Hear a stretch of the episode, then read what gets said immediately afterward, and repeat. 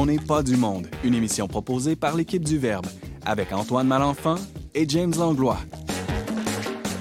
Cette semaine à l'émission, Thomas Plouffe se demande si nos sociétés ont atteint le point historique de la fin de l'amour. Noémie Brassard nous fait plonger avec elle dans la caverne d'Ali Baba des archives religieuses et Simon Lessard s'interroge sur le concept de la liberté de conscience. Bref, on n'est pas du monde.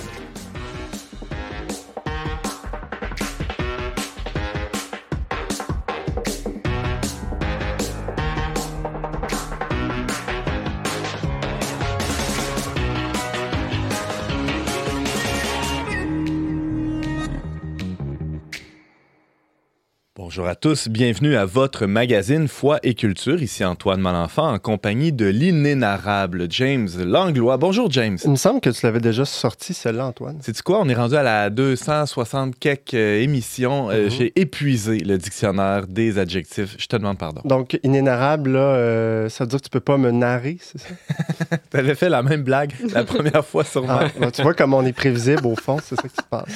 Euh, ouais, et que voulez-vous, mais il y a quand même des gens assez imprévisibles autour de la table. Euh, Simon, c'était pas prévu que tu sois là. Non, exactement. Salut Antoine, je suis content. Les dernières fois que je suis venu en studio, c'était pour te remplacer. Ben ouais. Mais là, comme tu vas bien aujourd'hui, euh, j'ai repris ma, ma chaise de humble chroniqueur. Ouais, ouais. Ben, on est très heureux euh, que tu sois devenu humble. Non, non, que tu que aies repris ta place de, de chroniqueur.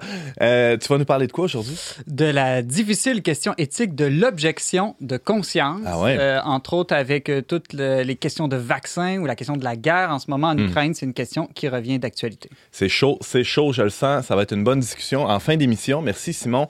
On reçoit aussi euh, Thomas Plouffe. Salut, Thomas. Allô, Antoine? Euh, toi, euh, tu penses que le couple, c'est c'est terminé, là? C'est fini? Ben, moi-même, en tout cas, c'est sûr que je, je- je cache ça sous le dos d'un auteur, mais oui, l'amour, c'est terminé. Ah, bon.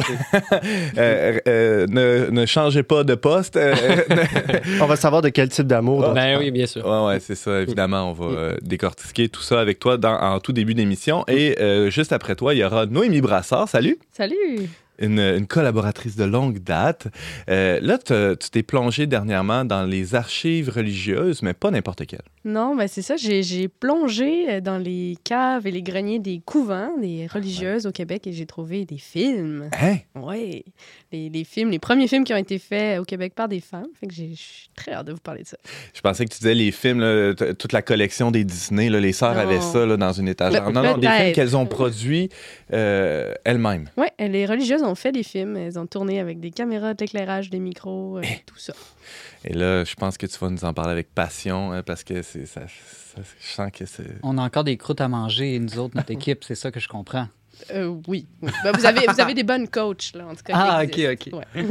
Et, euh, bon, euh, James, as-tu des gens à saluer? Oui, Élise Amiot qui nous a écrit, elle nous dit bon son, bonne animation, amusant et super intéressant. Je me promets de vous écouter à nouveau. Merci à Élise de nous écouter. Puis toutes les personnes, vous pouvez nous écrire à onpdm le trait ou sur YouTube, la messagerie de nos réseaux sociaux.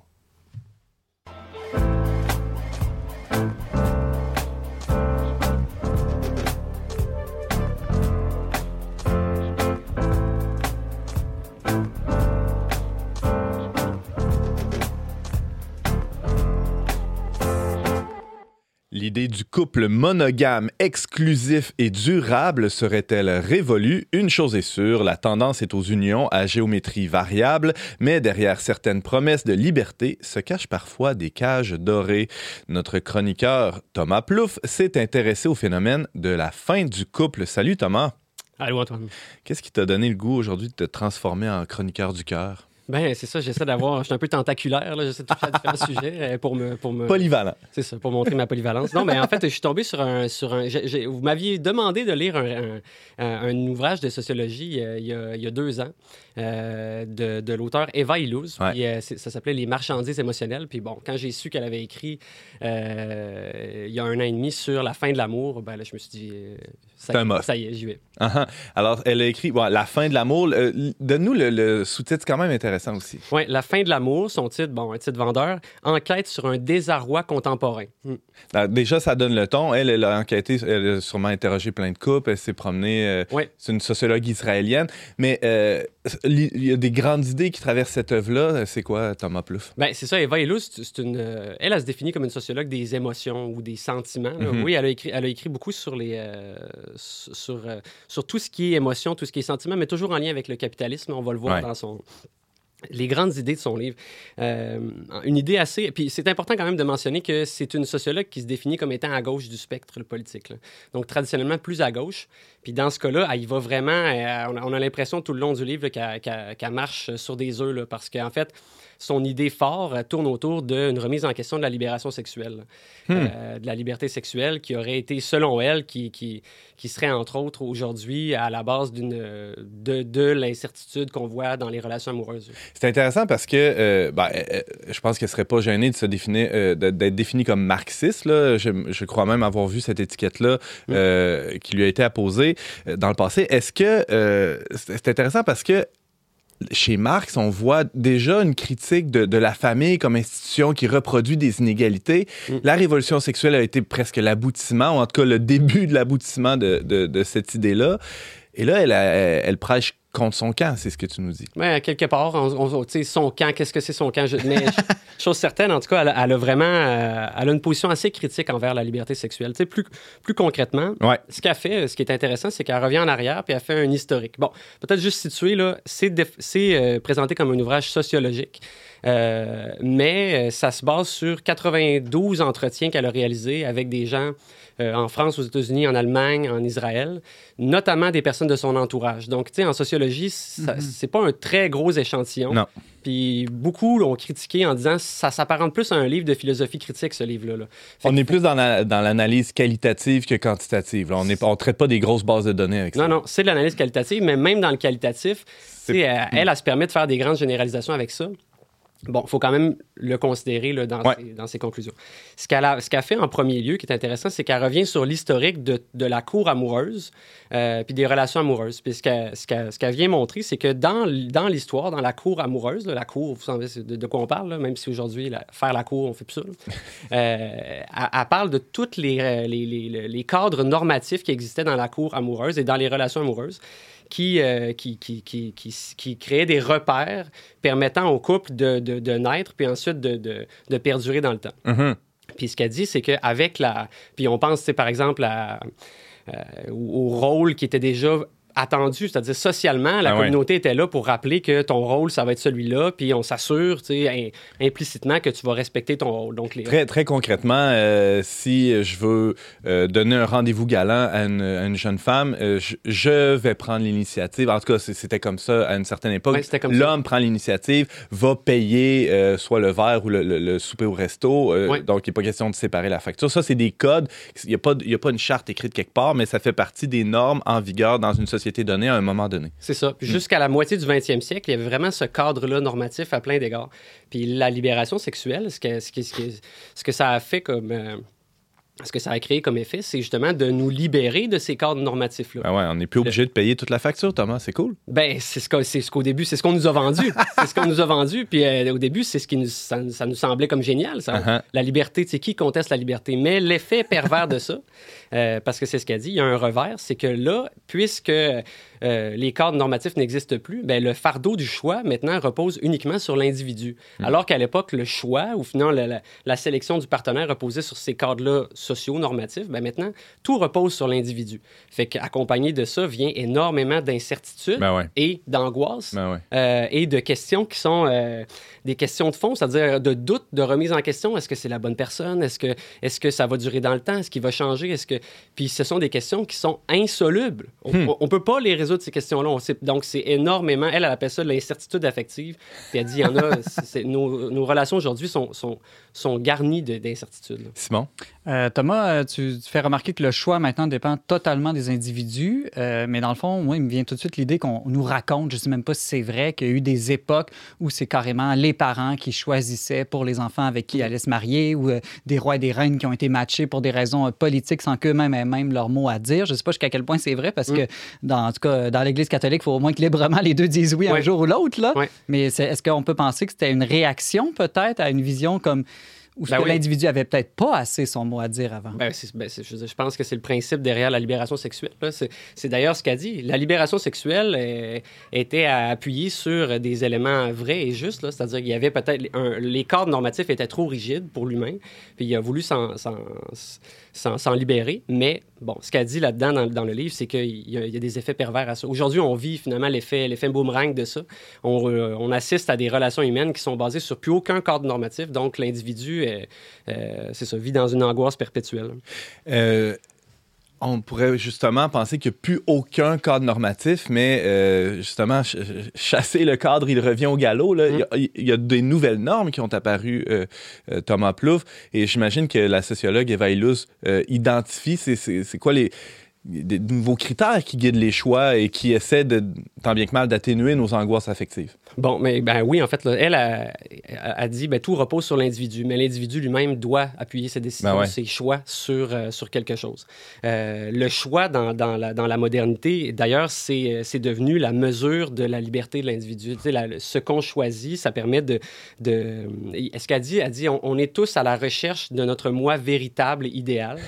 Euh, puis cette idée-là est reprise à fond par le, le- le capitalisme. Je vais y revenir plus loin. là. Mais euh, puis à travers ce, cette- ce, ce- ce- ce- ce choix-là, ben, on, on cherche des, euh, on cherche des moyens, de, de- de- ben, des raisons pour choisir, des, des arguments pour choisir. Puis Mhm. c'est- on finit assez rapidement par revenir au ressenti. Euh, Moi, j'allais dire, est-ce que je me sens bien? J'ai-tu du fun avec cette personne-là? C'est- Ça Exact. revient à ça. là. Oui, oui, exactement. C'est-à-dire qu'on finit par reposer ça sur le ressenti. J'avais une citation que je vais lire rapidement. Elle a dit La volonté ne se caractérise plus par la capacité à réguler ses désirs, Hmm. comme dans la religion chrétienne, mais précisément et inversement par la capacité à agir selon leur injonction. Donc, c'est, on se définit par le fait d'être capable de sentir quels sont nos désirs, puis surtout à quel point on est capable d'y répondre. Est-ce qu'aujourd'hui, on est capable de répondre à nos désirs? Si oui, ben là, on fait, on fait le juste choix. Euh, L'exemple type de ça, c'est puis l'extrapolation de ça, c'est que euh, c'est-à-dire que les affects fin- finissent par devenir encore plus précisément uniquement le corps, l'hédonisme. Euh, on n'est même plus dans le ressenti intellectuel, on est rendu dans de la pure matérialité, le corps lui-même. Puis l'exemple type de ça, ben, c'est les, les- les- les rencontres d'un soir, les one night. Euh, bon, il y a différents noms en France pour appeler ça. Où est-ce qu'on est vraiment juste dans un rapport euh, d'échange entre d'un corps à un autre, où est-ce qu'on va chercher en fait, où est-ce que notre choix va être basé sur la recherche du, du- du- du plaisir qu'on va retrouver chez le corps de l'autre. Très, Euh, très épidermique, on pourrait dire. Oui, c'est Hmm. de la, de la pure matérialité. Mhm. on, on se laisse guider uniquement par notre corps, en fait. là. Le, la- le reste n'a plus d'importance. Il nous reste quelques minutes à peine. On ne peut pas euh, passer à côté de la critique marxiste ou en tout cas anticapitaliste de, de tout ce, ce bourbier-là dans lequel on est euh, au niveau des émotions depuis Ouais, quelques décennies. Ben, c'est ça. Son, son idée phare aussi à Eva Illouz, c'est que tout ça, c'est la faute du capitalisme. Mm. C'est-à-dire que le capitalisme, il est responsable d'avoir utilisé la libération sexuelle, puis d'avoir inséré ces injonctions qui sont euh, euh, réalise ton plein potentiel, euh, justement, tantôt, se trouve quel est ton véritable toi. bon, tout ça qui sont des, des- des pures inventions, des pures illusions, mais quand on les, les, met avec des. des, on, les, on les place dans la tête des gens, ben, les, dans un monde où les gens sont de plus en plus consommateurs, ben, ça donne. on est manipulé dans, nos, dans notre recherche d'émotions, puis on finit par être consommateur aussi dans nos relations. là. On est hyper responsabilisé in- individuellement, c'est-à-dire que c'est plus. euh, Alors que la, la- la- la communauté avait un, un- un rôle, euh, et même, euh, c'était, ça pouvait être une aide aussi, ça pouvait être restreignant, mais aussi ça pouvait être une aide dans le choix du partenaire. Tout à fait. Là, n'ayant plus ça, euh, euh, tout, tout le fardeau du- de, l'échec, hein, parce qu'il y en a des échecs qui reposent sur les épaules de l'individu. Ben, c'est c'est le grand paradoxe, en fait. C'est que à vouloir avoir été. euh, maintenant qu'on est libre, en fait, maintenant qu'on Mhm. est, qu'on est libre, on n'a jamais été aussi incertain et angoissé. Euh, on ne s'est jamais senti autant prisonnier. Dernièrement, euh, l'artiste Stromae, belge, a sorti un CD euh, qui s'appelle Multitude. Il y a une de ses chansons qui s'appelle La, la solacitude, puis dans laquelle le refrain, je trouve, résume très bien cette idée-là. Il chante Le célibat me fait souffrir de solitude, la vie de couple me fait souffrir de lassitude. Hmm. Donc, il est pris, je veux dire, il est pris entre un monde puis un autre. Il a- il a- il a- il a- à vouloir être libre, il est devenu prisonnier de cette liberté-là. Mais moi, Thomas, là, j'ai rien lu d'Eva Illouz, mais je suis pas d'accord. je suis pas d'accord que c'est le capitalisme qui serait la cause de ça. Mais moi, non- moi semble non plus, je suis pas d'accord. C'est beaucoup plus le déclin de la religion, le déclin de la raison, le rousseauisme sentimentaliste, puis le fait qu'on on a rejeté toute l'Église, tout le, le- la- Ouais. le christianisme qui apportait une vision, disons, équilibrée de l'amour, du mariage, de la Mm. famille.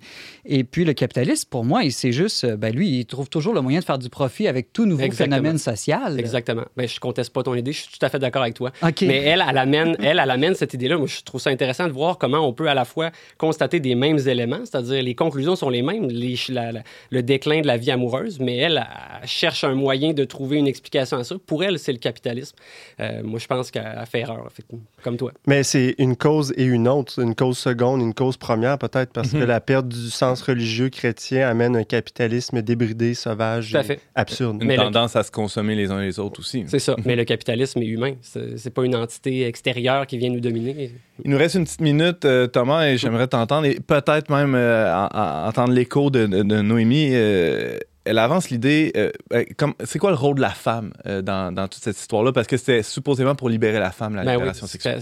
en, en peu de mots, ce qu'elle dit, c'est l'ironie suprême de ça, c'est que c'était essentiellement pour éliminer les inégalités de genre, la libération sexuelle. Mm. Puis la, la personne qui en paye le plus aujourd'hui, qui paye le plus aujourd'hui, c'est la femme.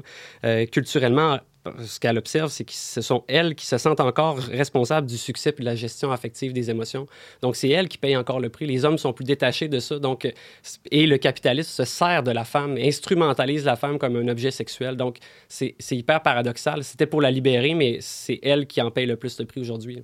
Tu es d'accord avec ça, Noémie? Ben oui, ça a du sens, là, notamment quand on sait que le fardeau de la fertilité, souvent, c'est du côté de la femme. Donc, ça a tout à fait du sens avec ces conclusions-là. là. Ben oui, c'est exactement. Dans ce- on, le voit, on le voit au niveau du couple, au niveau de la famille. là. ça a des conséquences surtout sur le dos de la femme. Hmm. Donc, euh, on parlait euh, entre autres de- du livre La fin de l'amour d'Eva Illus. C'est publié au Seuil en 2020. Merci beaucoup, Thomas Plouffe, de nous avoir fait cette, euh, cette recension et aussi ce, ce tour des grandes idées euh, qu'il contient. On peut euh, t'entendre régulièrement. On n'est pas du monde. Oui. Merci, Thomas, d'être avec nous. Salut.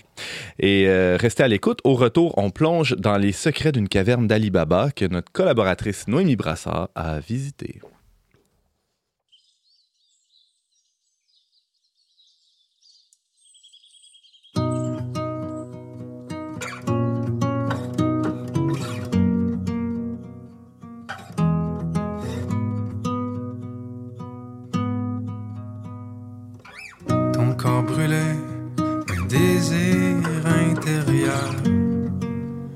D'une petite voix.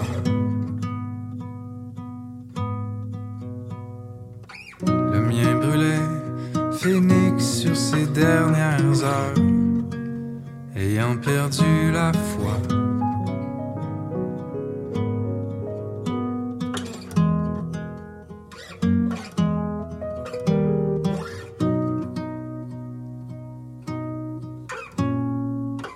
Laisse-moi le temps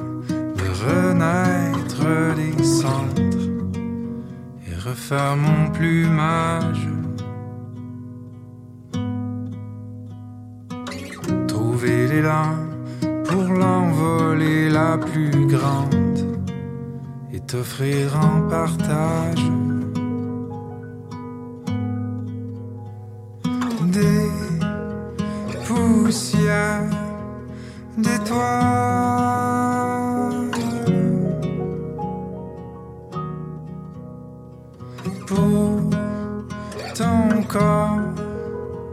céleste. La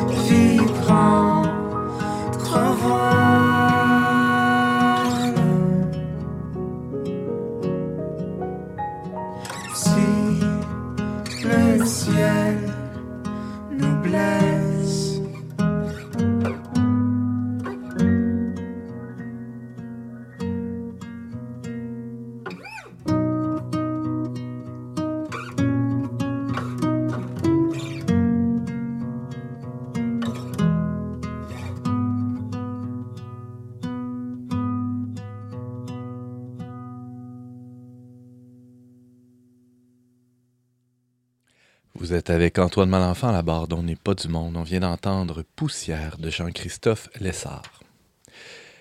On a souvent parlé euh, ici du patrimoine religieux, euh, la question euh, de l'avenir des églises, mais aussi des immenses propriétés de certaines communautés religieuses, a de quoi préoccuper les croyants, mais aussi l'ensemble des citoyens? Or, si le patrimoine bâti requiert toute notre attention, il ne, faut, faudrait pas que ce soit au dépens du patrimoine culturel et immatériel. Mais n'ayez crainte, notre collaboratrice Noémie Brassard veille au grain. Salut Noémie. Salut! Toi, t'es euh, t'es craqué là-dedans. là. Oui, ouais, mais juste là-dedans. Bon, alors là, il faut, faut, euh, mettre la table un peu. là. Ouais. T'as as mené une, une étude, euh, disons, euh, Cinématographique, Ouais, historique, historique. socio-historique. euh, t'as ça. fait, une maîtrise Oui. sur un sujet un peu champ gauche, là, euh, les archives vidéo religieuses au Québec. Euh, chez les femmes, chez les communautés de femmes, c'est bien Ouais, ça? c'est ça. Je te corrigerais déjà en disant pas vidéo, parce que vidéo, quand même, c'est c'est numérique là, à la base. Fait que c'est vraiment les archives filmiques euh, des religieuses. Ah. Euh, chose qui n'avait pas intéressé grand monde avant moi. Allez savoir pourquoi. Moi, je me réveille le matin, je pense à ça. Il me semble que c'était intéressant. Donc, tu es une Euh, pionnière au Québec. Je suis pas la pionnière parce qu'avant moi, il y a quand même eu Madame Jocelyne Deneau, qui est une historienne, là, qui s'est penchée là-dessus en faisant ses recherches sur la place des femmes dans le milieu du cinéma au Québec. Et elle, elle a comme élargi sa définition du cinéma. Elle a dit, tu sais, le cinéma, c'est pas juste le cinéma canonique de fiction financé. Elle dit, Tu sais, les vrais premiers cinéastes, c'est des cinéastes amateurs. Hmm. Et c'est qui les premières cinéastes amateurs, amatrices? C'est euh, les religieuses, en fait. Euh, mais c'est intéressant déjà, de, juste avant de- d'élaborer là-dessus, de savoir que, tu sais, souvent quand on pense à l'Église et au cinéma, c'est pas euh, l'harmonie à laquelle on pense. là. On, on se rappelle qu'au au tournant des années 1900, euh, l'Église interdisait les projections euh, le dimanche. L'Église, pendant de nombreuses années au Québec, a eu euh, le pouvoir de censurer, de remonter les films. C'était pas le, le- le meilleur ami du 7e art, l'Église, pendant longtemps. Et pourtant, en même On temps... est resté avec cette idée-là, c'est ce qu'on Oui, ben, ce enseigne en histoire, mais, mais, mais c'est ça- c'est pas juste ça la relation entre l'Église et le cinéma. Mais pas du tout, parce que en même temps, les, les- ceux qu'on nomme comme étant les pères, entre guillemets, du cinéma québécois, c'est les abbés Proux et Tessier, qui sont, je veux dire, deux prêtres. Là. Donc, euh, il y a comme un rapport vraiment euh, paradoxal là, de l'Église au cinéma. Euh, et pendant, c'est ça, que les abbés Proux et Tessier commençaient à monter leur très faste... On parle de quelles années, là? Les années 30. OK. Les années 30, euh, ben, pendant ce temps-là, dans les différents couvents et tout, il y avait aussi d'autres frères, d'autres prêtres qui filmaient, qui avaient les caméras ont commencé à entrer. Ça, on est capable d'avoir des traces de ça quand même euh, dans, dans la littérature, mais euh, les nombreux films faits par les religieuses, ça, rien. Et pourtant, Et pourtant, il y en a vraiment beaucoup. comment ça marchait? La- la- une communauté religieuse, euh, un moment donné, dans un chapitre, se réunissait. Hey, Il faudrait qu'on s'achète un Kodak ou une caméra, puis là, qu'on commence à filmer nos, nos sorties euh, à la campagne. Pas tout à fait. Peut-être que c'est arrivé, là, je peux pas garantir que c'est pas arrivé, mais en général, ce qui arrive, c'est qu'il y a une famille plus aisée d'une des religieuses qui offre une caméra à la communauté. Euh, ça a été le cas notamment là, de la première religieuse que Jocelyne Deneau a, disons, retracée, là, qui a fait des films, c'est-à-dire en 1936. C'est une euh, religieuse de Jésus-Marie à Sillery. Euh, elle a reçu une caméra de sa famille et a commencé à faire des films euh, dans, la, dans sa communauté à- au rythme de un par année jusque dans les années 60. Fait que ça, ça fait au moins 26 films juste dans cette communauté-là. Qu'est-ce qu'elle filme? Qu'est-ce qu'elle fait? Attends, je vais y revenir. Ah, Parce qu'il faut quand même que je dise que ces films-là qu'on aurait déjà envie de voir, là, ils ont tous passé au feu là, dans cette Ah. communauté-là. Mm. Quand même, je le dise parce qu'on a envie de les voir. Les premiers films faits par les femmes au Ben Québec, tu sais. Mais Mm. non, ceux-là sont, ceux- ceux-là sont tous disparus euh, dans un incendie. Euh, C'est beau, on peut imaginer que c'était des films extraordinaires. Oui, exact. Ça laisse beaucoup de place à l'imaginaire, ce qui est très agréable quand, justement, quand je faisais moi, mes, mes recherches, il y avait un aspect créatif et donc je pouvais m'imaginer beaucoup de, de choses. Euh, des fois aussi, c'est les, les, les aumôniers, les abbés Proux, justement, Tessier, qui ont formé les sœurs, qui amenaient euh, des caméras avec eux. Des fois, c'était offert aussi par des, des consoeurs euh, de d'autres communautés. Qu'est-ce qu'elles filmaient, les sœurs? Donc, trois catégories qui ont été établies par Deneau euh, avant moi. C'est des bonnes catégories, je les ai gardées. Euh, D'abord, il y a les films de recrutement. Euh, qui sont euh, des films. euh, C'est de la pub. c'est de la pub. Mais ça, c'est vraiment le fun parce que c'est des films qui sont longs, à peu près comme des longs métrages aujourd'hui, là, qu'on dirait. Ils mélangent des procédés de fiction, de documentaire. Donc, il y a des acteurs, des fois. Il y a de la musique qui est composée par les religieuses. Il, y a un, il y a un générique à la fin. Et ça, c'est vraiment destiné à des euh, projections publiques, c'est-à-dire souvent dans les écoles de filles. Le but étant vraiment de raconter l'histoire d'une jeune femme qui se découvre un appel vocationnel et qui, euh, au fil du film, découvre toutes les, l'apostolat, les œuvres de, de la communauté et qui décide évidemment d'entrer dans la communauté et il vit une vie très heureuse. Fait que Ça, les, C'est le modèle. là. fait que les vidéos que font euh, ces, ces années-ci, les séminaires de Québec et de Montréal pour mousser là, les- le recrutement dans, dans- le me- recrutement, j'aime pas le mot, mais en tout cas, Ben. les vocations puis tout ça. Ben, c'est mieux que film de propagande parce que ça, c'est, Ah! recrutement slash propagande. Recrutement. Mais pour qu'il y ait un peu de challenge là, Ouais. d'histoire, est-ce que des fois le démon arrive puis qu'il y a comme des pas vu des comme batailles? ça, non. Ah. Bonne Non. chance pour filmer le démon. Euh, sinon- Premier type, Ouais, recrutement. Deuxième type. recrutement, c'est ça. Et euh, deuxième type, ça, c'est celui qui, euh, qui regroupe, disons, le, le- le plus grand nombre de films euh, qui existent. C'est celui des films qu'elle appelle souvenirs, qui sont vraiment, vraiment, vraiment l'équivalent des films de famille. Hmm. Donc là, on va filmer euh, tous les événements importants. Tu sais, nous, en famille, je sais pas, on filme Noël, des choses comme ça. Ben, elles vont filmer aussi leurs vacances, elles vont filmer les funérailles, elles vont filmer les visites d'invités de marque, elles vont filmer un paquet d'affaires du genre et vont les rabouter, disons, dans une espèce d'album de famille animé.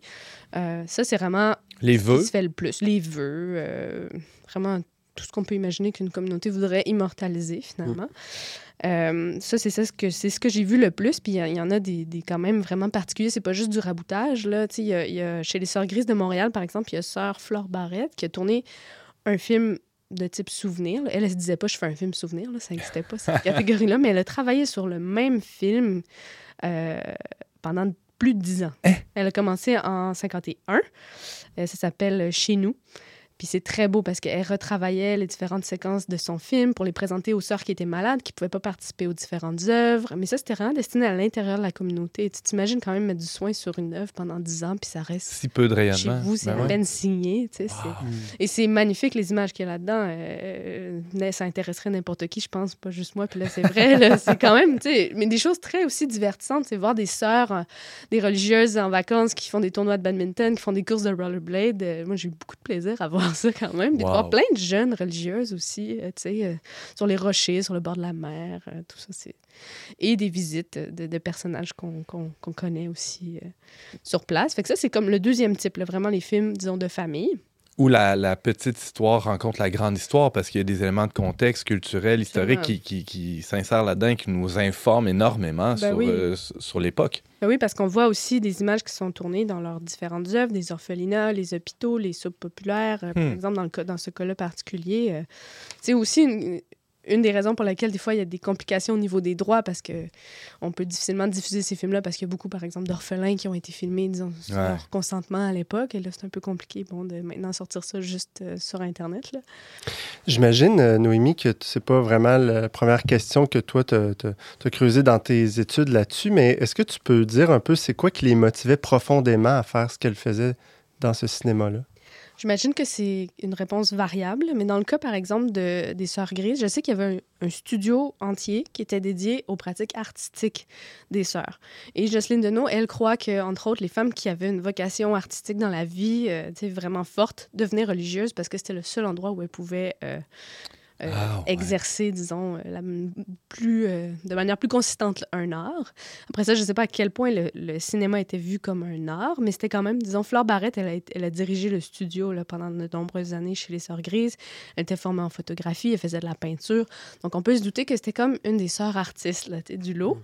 Et euh, il y aurait entre autres cette motivation-là, mais il y en a aussi des beaucoup plus simples, du, du simple fait d'archiver euh, certaines choses, les mêmes raisons qui nous poussent à prendre des photos de différents lieux, de Mhm. différentes, euh, différents immeubles. Il y a plein de films un peu plates aussi où on fait juste filmer des bâtiments Mhm. de haut en bas, puis c'est- ça. Ils découvraient les- la technique, quoi. là. oui, mais c'est- bien, ça sert aussi à ça. Ouais. Ben ouais.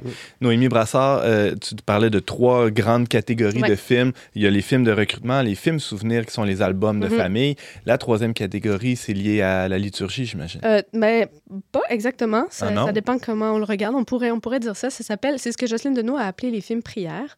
C'est des films que euh, les religieuses faisaient avec les chutes, donc les bouts non utilisés de pellicule des autres films. Quand on faisait du montage avant, on devait littéralement couper avec des ciseaux. Ça Hmm. faisait des retailles. Et elle faisait des films expérimentaux Ben avec oui. ça. Ben donc. C'est Ça, c'est extraordinaire. Ouais. Film expérience. Ouais, vraiment. Puis elle, elle- elle pouvait, des fois, avec d'autres petits bouts de pellicule, aller tourner tu sais, un petit coucher de soleil en plus. Puis elle rajoutait de la poésie religieuse là-dessus. Puis c'était vraiment considéré comme de la prière à un tel point que des fois, elles étaient exemptées d'office pour aller faire ça. Hey! Mais et ça, moi, malheureusement, j'en ai jamais vu parce que c'est hyper rare.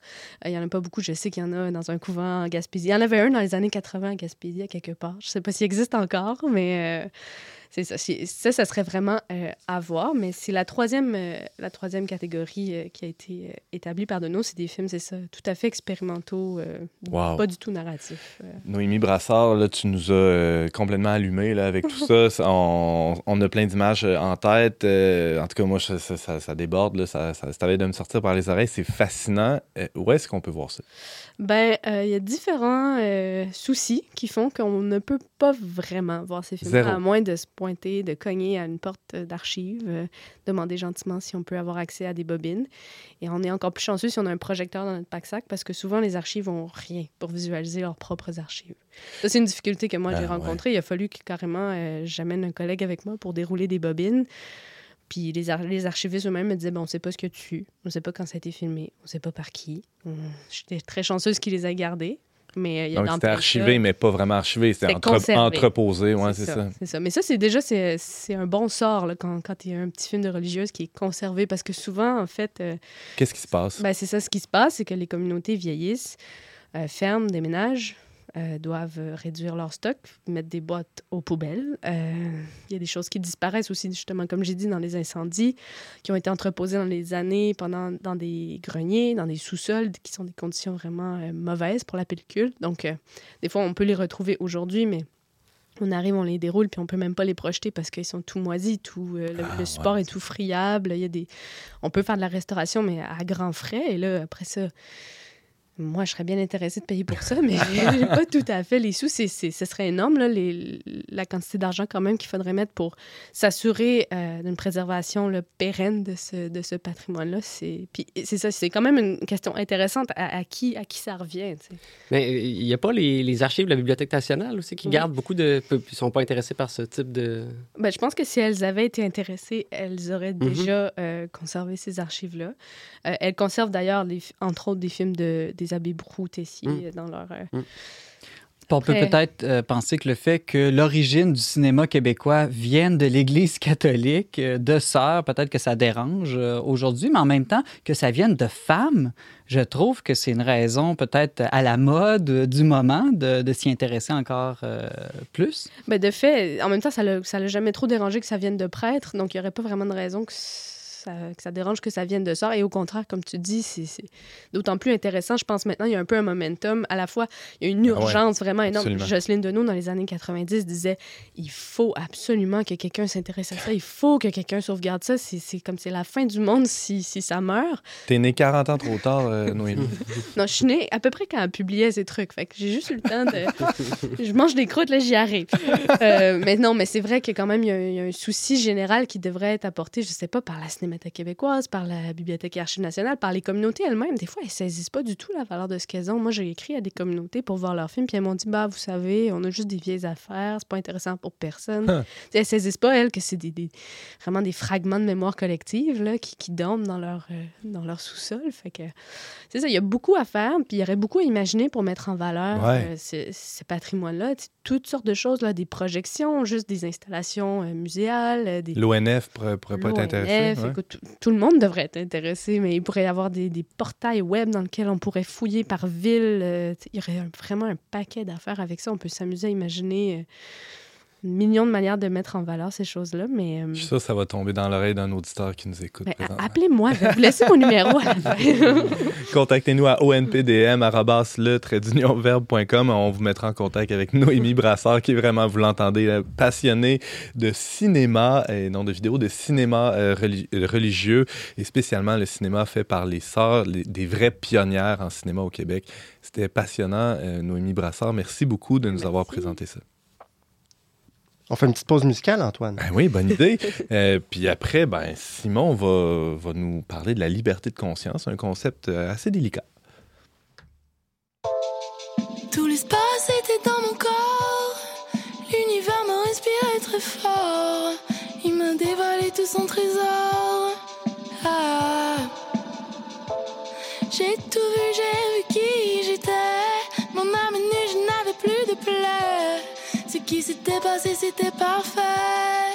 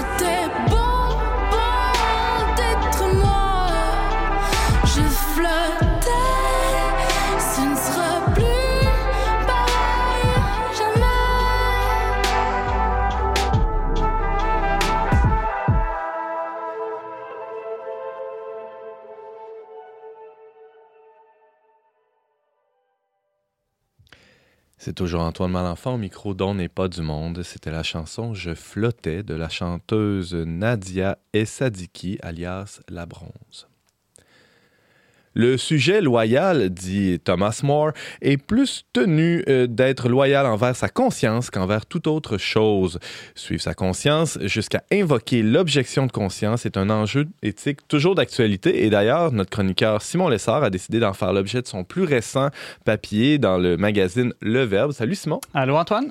Euh, Alors Simon, euh, c'est sûr qu'avec le conflit en Ukraine, la conscription qu'il y a eu aussi dans ce pays-là dans les dernières semaines, euh, l'enjeu de la, la liberté de conscience, c'est assez d'actualité. Assez d'actualité, Antoine, parce que euh, un des premiers cas connus, en tout cas dans l'histoire euh, de, de, de toute la question de l'objection de conscience, c'est évidemment la question militaire. Des gens qui refusent de prendre les armes pour aller à la guerre. On peut penser à la guerre du Vietnam, Hmm. entre autres.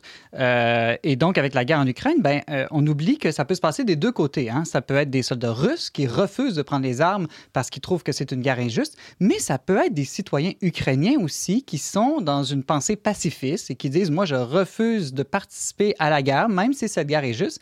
Et dans les deux cas, ça a des conséquences. Il peut y avoir plus de morts ou moins de morts, ça dépend comment on voit les choses, euh, si on refuse de, de prendre les armes. Il peut avoir des conséquences aussi individuelles. Ça, ça peut, ils peuvent vivre en, en paria ou en, en hors-la-loi et des fois même euh, avoir des, des- des conséquences pénales. Oui, oui, exactement. Puis euh, l'autre domaine où c'est vraiment d'actualité, Antoine, c'est au niveau euh, médical. Mm. Euh, donc évidemment, quand on pense à des questions comme participer de plus ou moins près à un avortement ou à une euthanasie, un suicide assisté, bien évidemment du personnel médical qui refuse de faire ça. Et c'est une question qui est revenue dans les dernières années d'actualité parce qu'on a légalisé ces pratiques-là, évidemment. Aussi, à partir de 2014, en Ontario, l'Ordre des médecins chirurgiens a obligé tout spécialiste de la santé à référer un collègue quand lui-même refusait euh, par objection de conscience de commettre un acte, ce qui pose pour certains Ben ouais. déjà un cas de conscience de référer.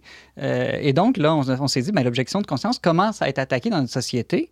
Et ici, évidemment, euh, on peut voir aussi que toute la question, toute la pression vaccinale qu'il y a eu euh, a, pour certains concitoyens au Canada, aussi relevé des cas de conscience. On sait, par exemple, qu'il y a environ 315 euh, fonctionnaires fédéraux qui ont invoqué l'objection de conscience, entre autres pour des motifs religieux, pour refuser la vaccination dans la, dernière année. Ah, au Royaume-Uni aussi, ça a été soulevé, a été am- amené devant les tribunaux, non? Oui, bien ça, c'est intéressant, Antoine, parce qu'on sait qu'en 1898, le Parlement britannique a reconnu aux parents le droit de soustraire leur enfant à la vaccination s'ils l'estimaient inutile ou dangereuse. Bon, il faut dire qu'à l'époque, Là, il y a 120. Ouais, les vaccins, c'était vraiment moins sécuritaire euh, ah. qu'aujourd'hui. Puis c'était très nouveau aussi. Donc, évidemment, c'est- les gens s'alarmaient. Euh, Bon, il semble que les gens s'alarment encore beaucoup euh, aujourd'hui dans certains cas.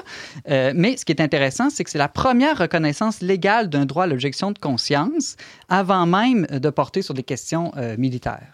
Bon, là, euh, j'imagine qu'on va définir un peu c'est quoi la conscience, là, puis la liberté de conscience, euh, Simon. Mais il y a une question aussi de... euh, c'est pas tant de ne pas se soumettre à la loi euh, que de se soumettre à une loi peut-être qui est supérieure. Ben, je pense que c'est ça le, point important. Parce que, bon, euh, si tu veux une définition euh, classique, Antoine, de l'objection de conscience, ce serait le refus d'accomplir certains actes requis par une autorité lorsqu'ils sont jugés en contradiction avec ses propres convictions intimes, qu'ils soient de nature religieuse, philosophique, politique, idéologique ou même sentimentale. Par exemple, quelqu'un qui a une horreur viscérale du sang. Euh, par exemple, dit, ben, moi, je ne peux pas verser le sang parce que c'est trop, trop intense pour Mhm. moi de, de faire ce- ce- cet acte-là.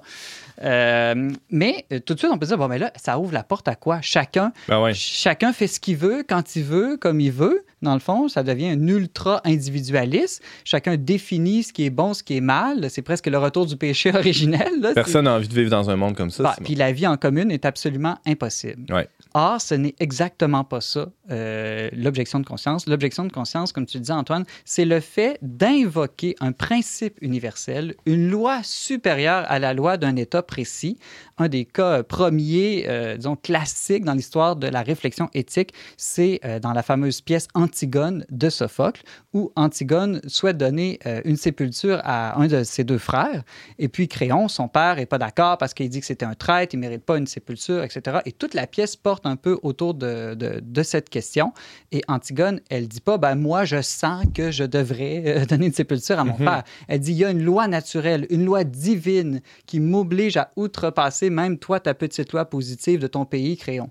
Et c'est au nom de ce principe universel-là qu'elle euh, invoque son objection de conscience et qu'elle va désobéir à l'autorité politique. Thomas. Euh, Peut-être que tu allais en parler, mais si je me trompe pas dans le film, le film qui est sorti récemment, Une vie tranquille de. Une vie cachée, peut-être. Une vie cachée, oui. Oui, une vie cachée pas- de, de pas Terrence tranquille, non?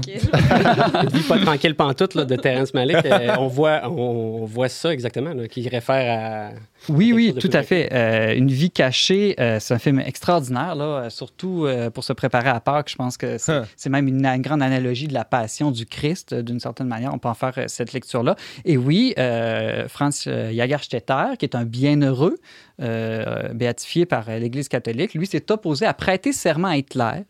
Et puis, euh, il reconnaissait qu'on pouvait euh, prêter ce serment-là sans nécessairement pécher, mais lui, dans sa conscience intime, c'était impossible pour lui de prêter serment à Hitler. Euh, C'était un Autrichien, presque tout le monde l'avait fait. On lui avait dit, ben, tu peux prêter serment, mais pas prendre les armes, peut-être être juste infirmier, des choses comme ça. Mais non, lui ne voulait pas et il a accepté, dans ce cas-ci, ça n'a pas été reconnu par l'autorité politique. là. Ah les objections de conscience ne sont pas toujours reconnues, mais il était prêt à accepter les conséquences et les conséquences étaient très graves. C'était jusqu'à être condamné à mort et ça laissait sa femme, ses enfants euh, orphelins. Un autre cas d'école, euh, passons de, de Thomas Plouffe à Thomas More, hein, qui est un, J'ai essayé de faire un lien. C'est un lien. Un autre saint, en tout cas. Ah ouais, un autre saint, c'est ça que je voulais dire.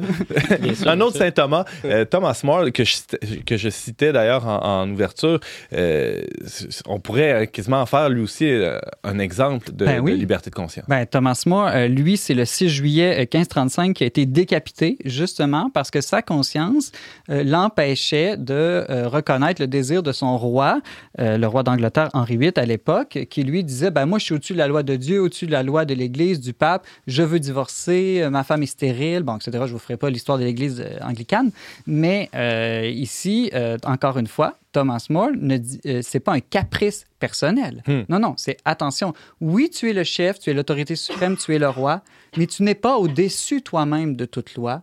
Euh, Il y a Dieu, dans ce cas-ci, il y a Dieu au-dessus de toi et je ne peux pas euh, légitimer euh, ce, ce divorce euh, qui, qui est, à mes, à mes yeux, contraire à- à- au bien. Fait que c'est pas un, un refus de la hiérarchie, c'est même un respect plus grand d'une vraie hiérarchie. Ouais, on pourrait dire que c'est une désobéissance pour mieux obéir. Ouais, en fait, en fait euh, ultimement, une objection de conscience, c'est un acte d'obéissance à une voix, une voix intérieure. Et cette voix-là, on va dire la voix de la conscience, mais cette voix-là de la conscience, comme je disais, c'est pas une émotion ou un caprice individuel, c'est l'écho de la voix de Dieu ou à tout le moins de la nature. James. C'est ça. Tantôt, Simon, tu définissais un peu l'objection de conscience comme le fait d'avoir recours à des grands principes universels. Mhm. Donc, mettons, dans le cas de Thomas More, à quel grand principe universel, lui, il, faisait référence, par exemple? Ben, ici, euh, l'importance de la fidélité dans le mariage, c'est pas parce que ta femme devient moins belle ou euh, n'est pas capable de te donner d'enfant que c'est une raison pour la répudier, la, la- la rejeter. C'est une loi, disons, naturelle, cette fidélité, cette indissolubilité du mariage, et c'est clairement une loi divine. Mhm. Qu'est-ce qu'en dit l'Église, Simon? De l'objection de conscience, Ouais. l'Église est un discours très équilibré sur cette question-là. Donc, elle dit, d'un- d'une part, chaque être humain doit toujours euh, obéir, suivre sa conscience, sinon euh, il va être déchiré en lui-même. Et puis, euh, comme je disais tout à l'heure, mais par contre, chacun a le devoir aussi d'éclairer, de former, d'éduquer sa conscience. Comment on fait ça? Ben, on le fait par une éducation, Thomas More justement disait, par une éducation dans la vérité. Euh, donc, le fait de, de- de s'instruire euh, en lisant les Saintes Écritures, en dialoguant par nos professeurs, une, une bonne formation morale, éthique, connaître les grands principes universels euh, de la morale, ce qui est bien, ce qui est mal, euh, et ce qui va nous empêcher justement d'inventer nous-mêmes des lois au gré de nos, nos caprices ou de nos humeurs du moment. Ça implique de chercher la vérité, autrement dit, de ne pas rester là dans son pseudo-ignorance. Exactement. Chercher une vérité objective, la chercher en communauté aussi, pas juste soi-même toute seule dans le silence, dans son ermitage, mais vraiment la chercher avec d'autres, en écoutant aussi toute la riche tradition de réflexion euh, éthique. Et aussi, qu'est-ce que ça implique, euh, le fait de ce- cette recherche de la vérité? Ça implique qu'aujourd'hui, cette pensée relativiste, où il n'y en a pas de vrai, de bi, de faux, de bien, de mal, chacun, euh, chacun décide pour lui-même, mais ça, ça empêche une véritable objection de conscience. Euh, S'il n'y a pas de vérité, ben, ça va toujours être la loi du plus fort. Donc, euh, l'État peut très bien décider, euh, nous sommes l'autorité ultime, il n'y a pas de nature et de Dieu au-dessus de nous. Et c'est ce qu'on a vu, les grands régimes totalitaires, si on pense à l'Union euh, soviétique, par exemple, c'était des régimes où le, le La régime Chine de Mao. aussi. la Chine de Mao ou encore le nazisme, des, des régimes qui imposaient de manière très violente la loi et qui n'acceptaient jamais aucune objection de conscience. Nous avons décidé ce, comment vous devez vivre et penser et vous devez obéir, point final. Ou on se rabat sur des droits personnels. Dans le fond, moi, j'ai le droit de ne pas faire ça. Fait que. Bon, ça, c'est peut-être plus le problème de nos jours dans nos sociétés. Euh, où chacun euh, veut être autonome. hein. Autonome, qu'est-ce que ça veut dire? Ça veut dire inventer ou créer soi-même sa loi. Se hein, loi. définir soi-même, Nomos, ouais. c'est loi en grec. Donc, euh, l'objection de conscience, c'est pas du tout une autonomie. hein. C'est pas de créer soi-même la loi, le bien et le mal, comme je l'ai répété souvent. C'est vraiment de euh, faire écho toujours à une loi euh, supérieure. Simon Lessard, on parle de la liberté de conscience. Évidemment, il y a toutes sortes de cas de figure qu'on a évoqués. Euh, tu, tu parlais un peu plus tôt des, des médecins, par exemple, qui vont refuser Mhm. euh, de pratiquer l'euthanasie ou même des avortements. Et c'est pas long qu'ils se font pointer du doigt par leurs collègues qui, eux, se retrouvent avec plus d'euthanasie à faire. Bon, on peut comprendre c'est lourd à la fin de la journée, là, euh, passer sa journée à faire ça.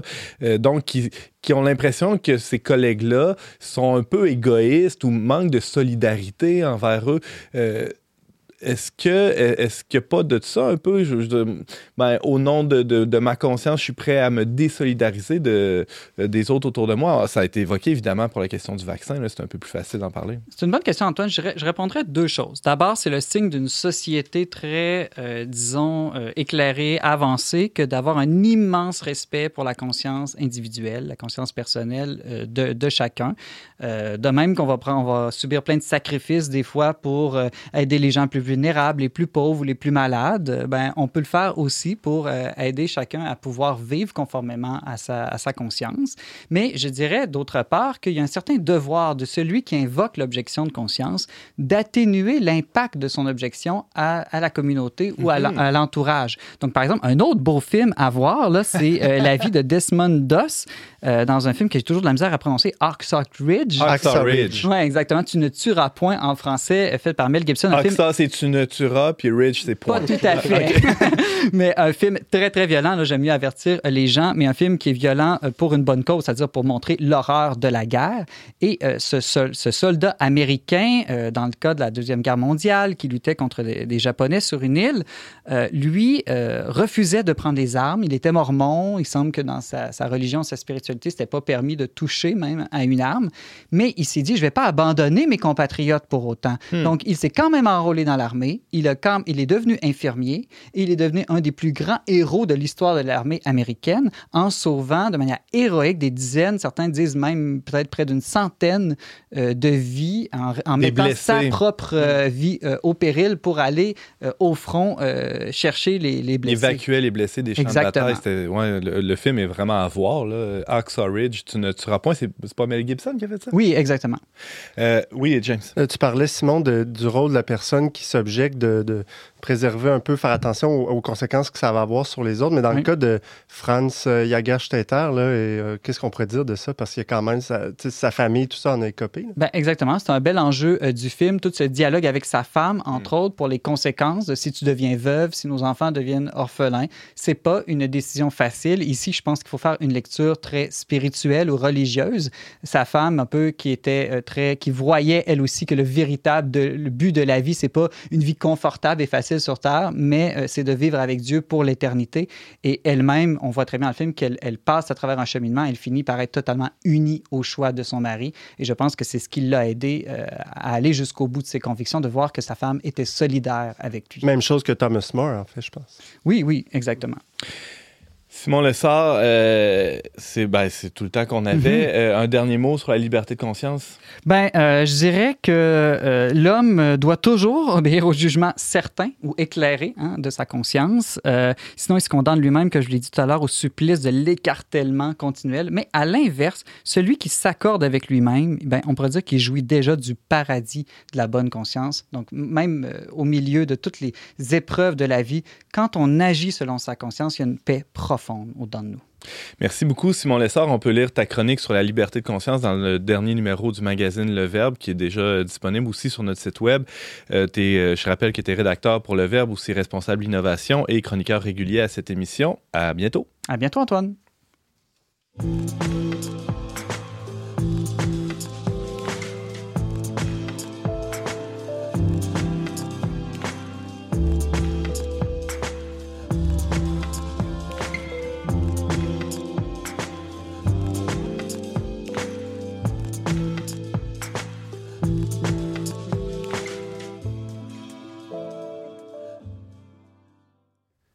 C'est déjà tout pour cet épisode d'On n'est pas du monde, mais avant de se laisser, euh, je donne la parole une dernière fois au chroniqueur d'aujourd'hui pour qu'il nous euh, fasse quelques recommandations culturelles. Thomas Plouffe. Oui, oui, j'ai pigé dans mes, dans mes vieux souvenirs. Moi, je vous suggère une, une série qui est sortie en 2008 qui, s'appelle John Adams, qui, est- qui est une série sur ce personnage-là, le deuxième président des États-Unis, en fait, Ouais. qui est une mini-série qui dure sept épisodes. Très, très, très intéressante pour comprendre là, toute la genèse de, de, de, de ce qui est aujourd'hui l'Empire américain. Merci. Ça, ça, ça s'intitule tout simplement John, John Adams. On trouve ça où? Ben, c'était avec euh, HBO. Maintenant, aujourd'hui, je ne saurais pas exactement la plateforme qui la diffuse, mais Peut-être dans la bibliothèque, euh, bibliothèque municipale, on peut retrouver ça. oui, Non, oui, certainement, oui. Ouais. Merci Thomas Plouffe. Noémie Brassard. Euh, ma suggestion s'adresse à ceux qui ont peut-être été découragés par la chronique de Thomas. L'amour existe encore, les amis. Euh, c'est, euh, la chanson de. Céline. Exact, j'étais partie. Euh, c'est le livre Sacré couple de Pascal Hyde qui, euh, présente, euh, qui présente euh, différents couples euh, qui nous invitent à être sains euh, en ayant les deux pieds sur terre, en étant bien incarnés et bien amoureux. Ça m'a donné beaucoup de joie de lire ça et fait découvrir le, un très beau couple de Baudouin et Fabiola, entre autres. Ah. Je ne connaissais Tu reviendras nous en parler peut-être? Ah, ben avec plaisir. C'est une, c'est une injonction. OK, C'est pas une suggestion. d'accord. Euh, alors, ça s'appelle Sacré couple de Pascal Hyde aux éditions de l'Emmanuel. Merci Noémie et Simon. Euh, J'ai écouté un film de Disney, Antoine. Le- je pense que c'est le dernier, ça s'appelle Encanto. Euh, je pense qu'en français, c'est la fa- fantastique famille Madrigal. Écoute, c'est le premier film que je vois que le méchant, c'est pas un personnage. Le méchant, c'est l'absence de charité entre les personnages. Huh. Puis C'est ça l'enjeu du film. Donc, c'est une famille où tout le monde a des pouvoirs un peu extraordinaires, mais quand il n'y a plus l'unité ou la communion dans la famille, ils perdent leur pouvoir. Et tout l'enjeu, c'est de retrouver cette communion. Ça tombe très bien. Euh, euh, le thème de la communion, euh, je pense que James va en parler, parler, à- à- après. Et euh, vraiment, c'est un film qui, pour moi, parle des charismes de l'Esprit Saint.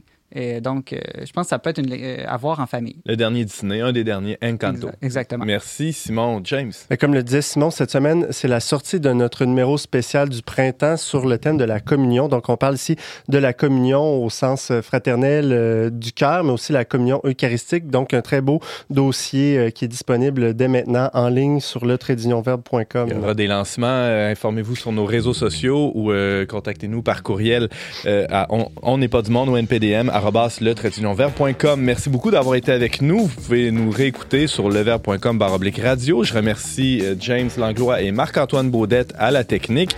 Et euh, je remercie aussi la Fondation Lucien Labelle pour son soutien financier. Et moi, je vous dis à la semaine prochaine, même heure, même antenne, pour une autre émission d'On n'est pas du monde.